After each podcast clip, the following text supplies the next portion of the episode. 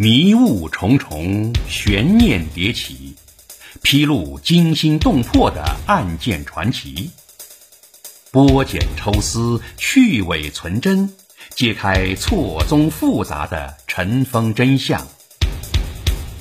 一个个扑朔迷离的谜团，一个个扣人心弦的故事，一个个震撼心灵的史实。各位听众，欢迎收听《古今悬案疑案奇案》，编著文章，播讲天路有声。第一章：名人去向悬案。名人们的生死之谜，浮生若梦，何去何从？各位听众，今天要为你播讲的是：骆宾王终归何处？诛杀、逃跑还是出家？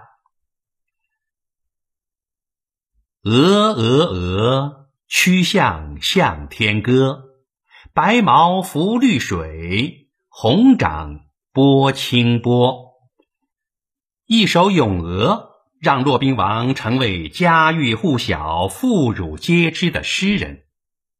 作为初唐四杰之一，骆宾王尤其擅长写诗，给我们留下《地经篇》等众多名篇。其中，他起草的讨伐武则天的檄文，为徐敬业讨武召檄名扬天下。就连武则天看到这篇檄文后，也不由得感叹：“宰相安得失此人？”公元六八三年，骆宾王在老家浙江临海县当一名普通县官。这年冬天，长期处于病态的高宗扶鸾而去，遗诏立太子李显为帝。高宗在位时，武则天代替高宗掌握朝政已达几十年，权力的充斥使他无法放弃至高的权柄。他废长立幼，自己独掌大权。为了巩固皇权，武则天下令排除异己，并大肆诛杀唐氏勋臣，设立间谍机构，世人以相互告密而自卫，整个皇城陷入了。惶惶不安之中，骆宾王亲眼目睹了武则天集团犯下的种种恶行，心中愤懑不已。于是，联合握有兵权的徐敬业，准备起事讨伐武则天，写出“为徐敬业讨武召檄”这样义正辞严、气势恢宏的檄文，确立了。拥戴李显、匡扶唐氏的政治主张。公元六八四年，起义因徐敬业没有抓住有利战机，最终被武则天围剿。历时三个月的起义在扬州城下宣告失败。骆宾王、徐敬业等起义主要头领准备连夜坐船逃往高丽。但因部下叛变，徐敬业被杀，骆宾王自此不知去向。而骆宾王的命运究竟如何？历史上有以下几种说法。说法一：诛杀。《资治通鉴》明确地记载了起义军失败后的徐敬业、骆宾王被叛军诛杀的场景。《旧唐书》也肯定了诛杀骆宾王的事实。说法二：逃跑。《新唐书》记载的是骆宾王在兵败后逃跑。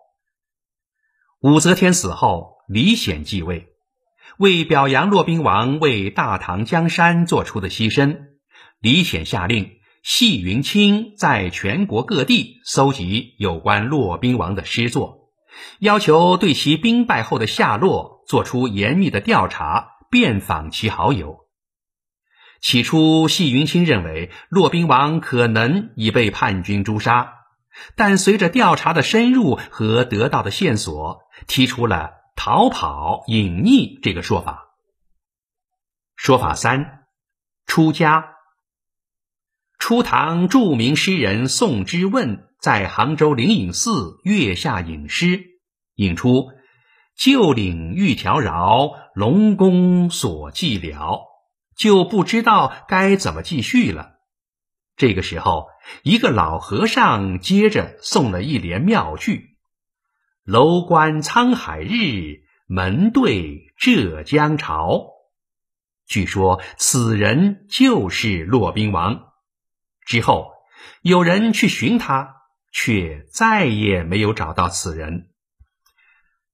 而在二零零五年，中央电视台《见证发现之旅》栏目播出专题片《骆宾王》。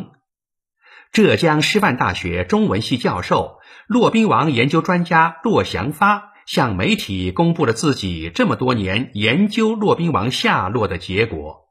他说：“骆宾王兵败被诛杀的论证值得怀疑，在官方的史册上出现两种完全不同的记载，这本身就值得商榷。”同时，骆祥发提到，在家族宗谱上。也有关于骆宾王逃出后隐身在江苏南通一带芦苇荡，辗转后客死南通，埋骨黄泥口的记载，终年七十岁左右。